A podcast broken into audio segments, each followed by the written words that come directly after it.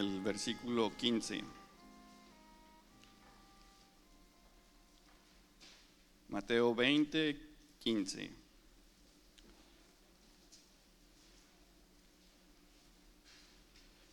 No me es lícito hacer lo que quiero con lo mío, o tienes tu envidia porque yo soy bueno.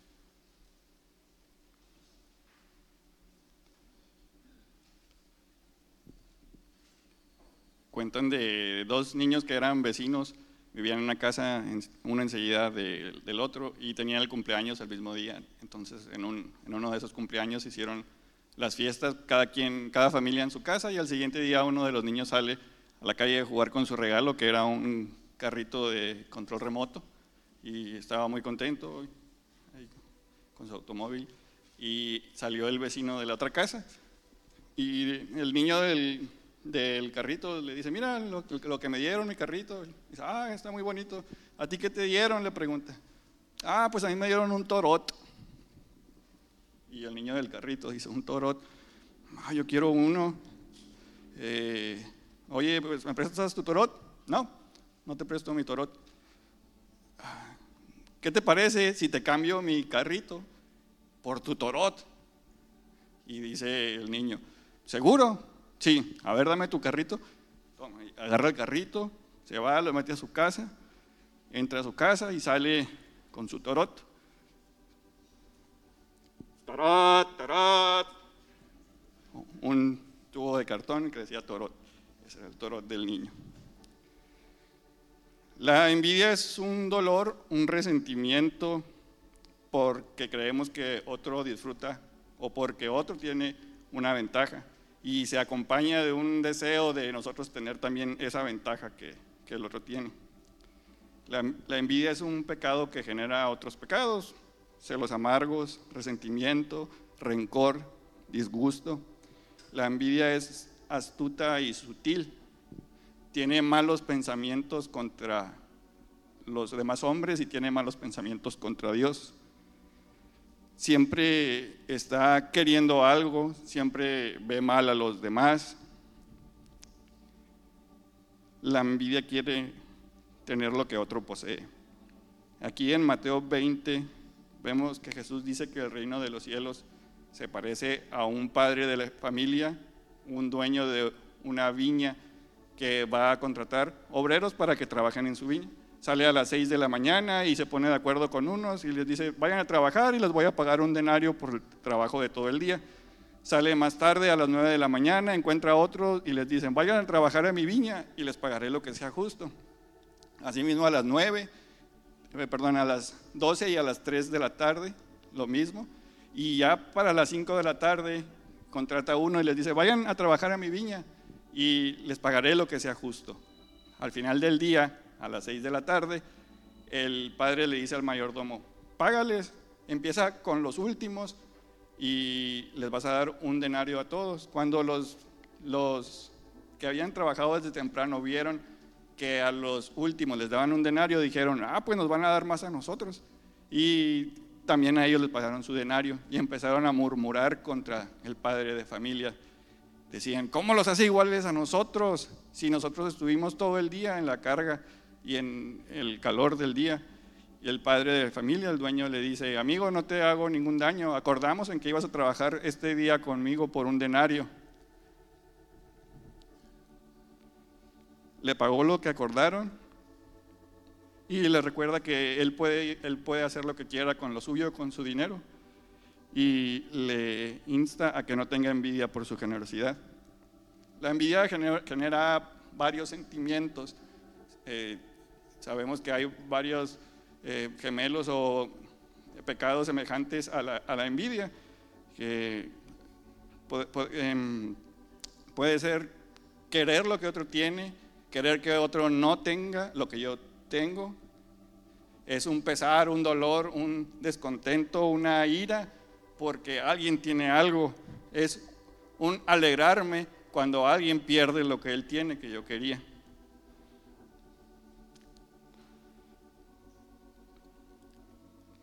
Es eh, la envidia también la podemos manifestar, incluso cuando venimos a la iglesia vemos a un hermano y decimos, mira qué bonita ropa y costosa ropa que trae el hermano, de seguro él no diezma, por eso le sobra el dinero.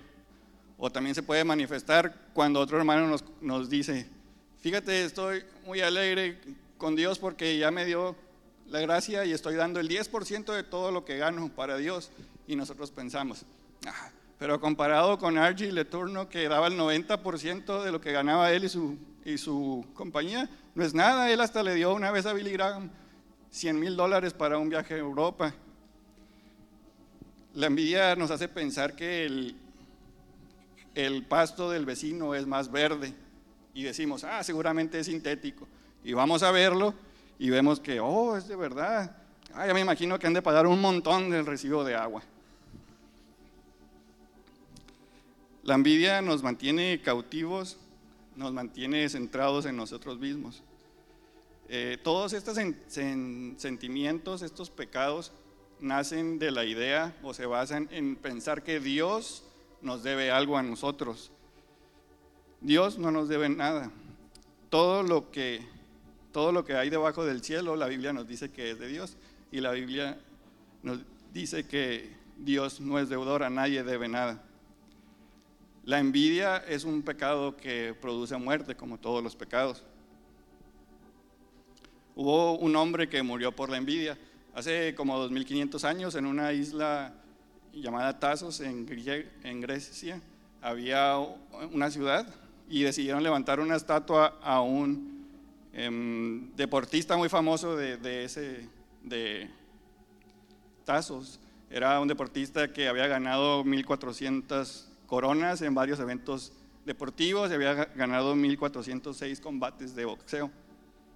Uno de sus contrincantes que nunca le, pudo ganar, movido por la envidia, fue una noche donde estaba la estatua y empezó a azotarle, según él vengándose del deportista. Y estaba golpeando y golpeando la estatua hasta que la estatua se cayó encima de él y lo mató. La Biblia nos dice que la envidia pudre carcome los huesos. El creer, que Dios nos debe algo que no nos da es un pecado y el pecado produce la muerte. En el Edén, en el principio, la mujer pensó, eh, haciéndole caso a la serpiente, que Dios no le quería dar algo que ella merecía y por eso tomó el fruto y pecó. Más adelante, su hijo Caín vio que Dios veía con agrado a su hermano Abel y la ofrenda que él había presentado y que no lo veía con agrado a él y a la ofrenda que había presentado. Entonces, eh, esa envidia y por desechar el consejo de Dios hizo que por sus obras malas matara a su hermano Abel. La envidia la podemos ver a lo largo de la Biblia. Los hermanos de José, movidos por envidia, lo vendieron a Egipto. Datán y Abiram tuvieron envidia contra Moisés y la tierra se abrió y los tragó. Saúl tuvo celos y envidias de David, lo que hizo que intentara matar a David y al final Saúl perdió todo. Los principales sacerdotes y los ancianos del pueblo entregaron a Jesús a muerte por la envidia. La Biblia nos dice que somos capaces de matar porque queremos algo que no obtenemos. Por envidia peleamos. Dios creó el mundo hace eh, alrededor de seis mil años. No había pecado, no había muerte, pero la desobediencia hizo que entrara el pecado.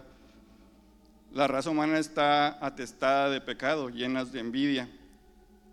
En esta tierra la envidia nos produce tribulación y angustia y hace que acumulemos ira para el día de la ira y, para y cuando se revele el justo juicio de Dios. Un juicio final donde se será apartado eternamente de Dios y echado en un fuego eterno. Dios, nuestro Salvador, manifestó su bondad y amor para los hombres. En su misericordia no nos da lo que merecemos. Nos renueva en el Espíritu Santo, el cual derramó en nosotros abundantemente por Jesucristo nuestro Salvador y así tener la esperanza de heredar la vida eterna. Jesucristo, el Creador, sin pecado, sufrió por toda la humanidad. la penalidad del pecado es la muerte y Cristo murió por nuestros pecados. Sufrió la penalidad del pecado. Al tercer día resucitó y conquistó la muerte. Habrá un juicio final. Para ser salvo en el juicio final y no caer en la separación eterna de Dios en un fuego eterno, necesitamos la salvación del Señor Jesucristo.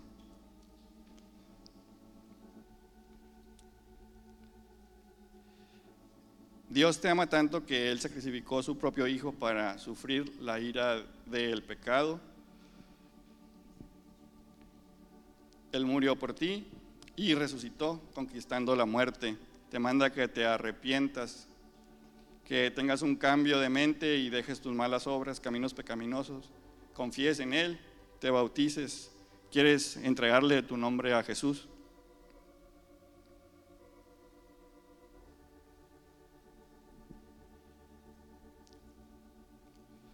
Cuando nacemos de nuevo, cuando el Señor viene a vivir con nosotros, cuando entregamos nuestro nombre a Jesús, hay dos naturalezas o hay dos cosas viviendo en nuestro corazón.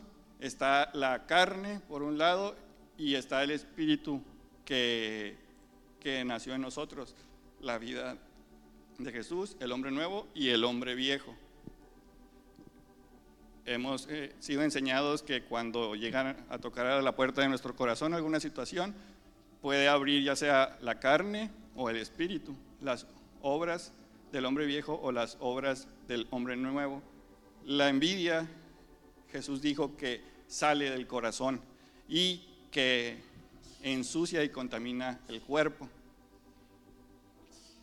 También vemos, Pablo nos dice que la envidia es, algo muy, es algo abominable delante de Dios y afortunadamente también nos da el remedio para la envidia, el cual es el contentamiento. Con tener vestido y sustento, estemos contentos con, con el Señor.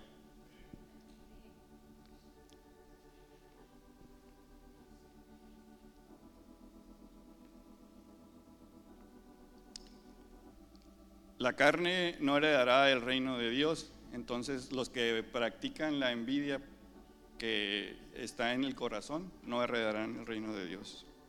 ¿Y cómo podemos saber si cuando tocan a nuestra puerta o cómo podemos hacer que cada vez que toquen a la puerta conteste el hombre nuevo, conteste el espíritu y no sea la carne y no sea el hombre viejo? Pues número uno es la misericordia de Dios debemos confesar nuestros pecados delante del Señor.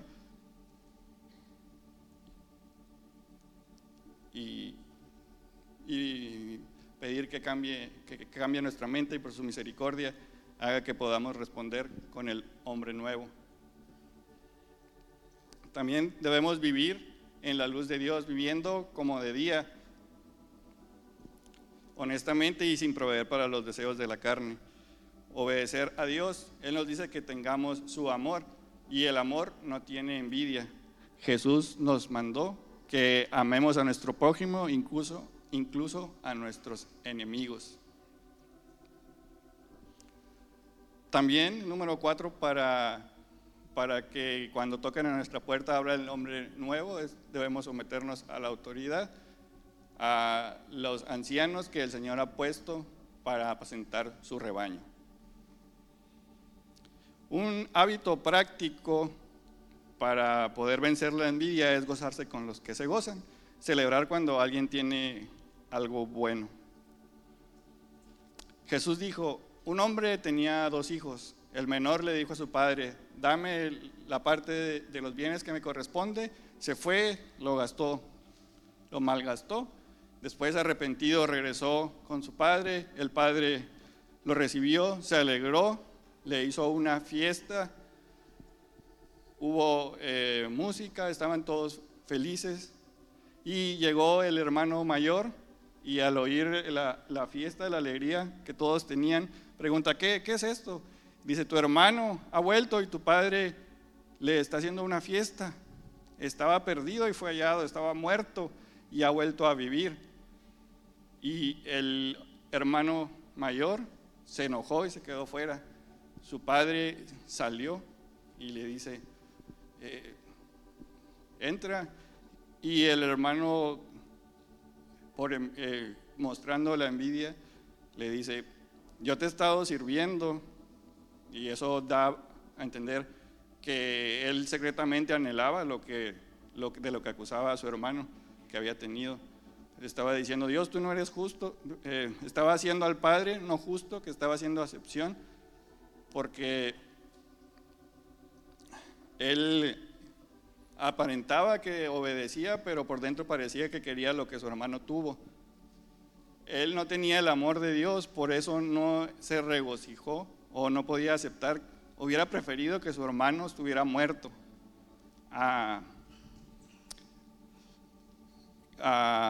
por la envidia, hubiera preferido que su hermano estuviera muerto que hubiera sido vuelto a vivir o que hubiera sido hallado.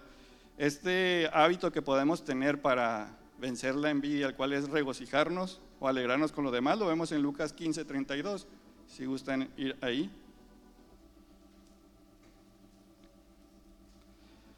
Mas era necesario hacer fiesta y regocijarnos. Entonces, hermanos, la envidia es un pecado que se basa en la idea de que Dios nos debe algo, una idea errónea. Cuando veamos que alguien obtiene una bendición de Dios, Hagamos fiesta, alegrémonos junto con ellos, gocémonos con los que se gozan.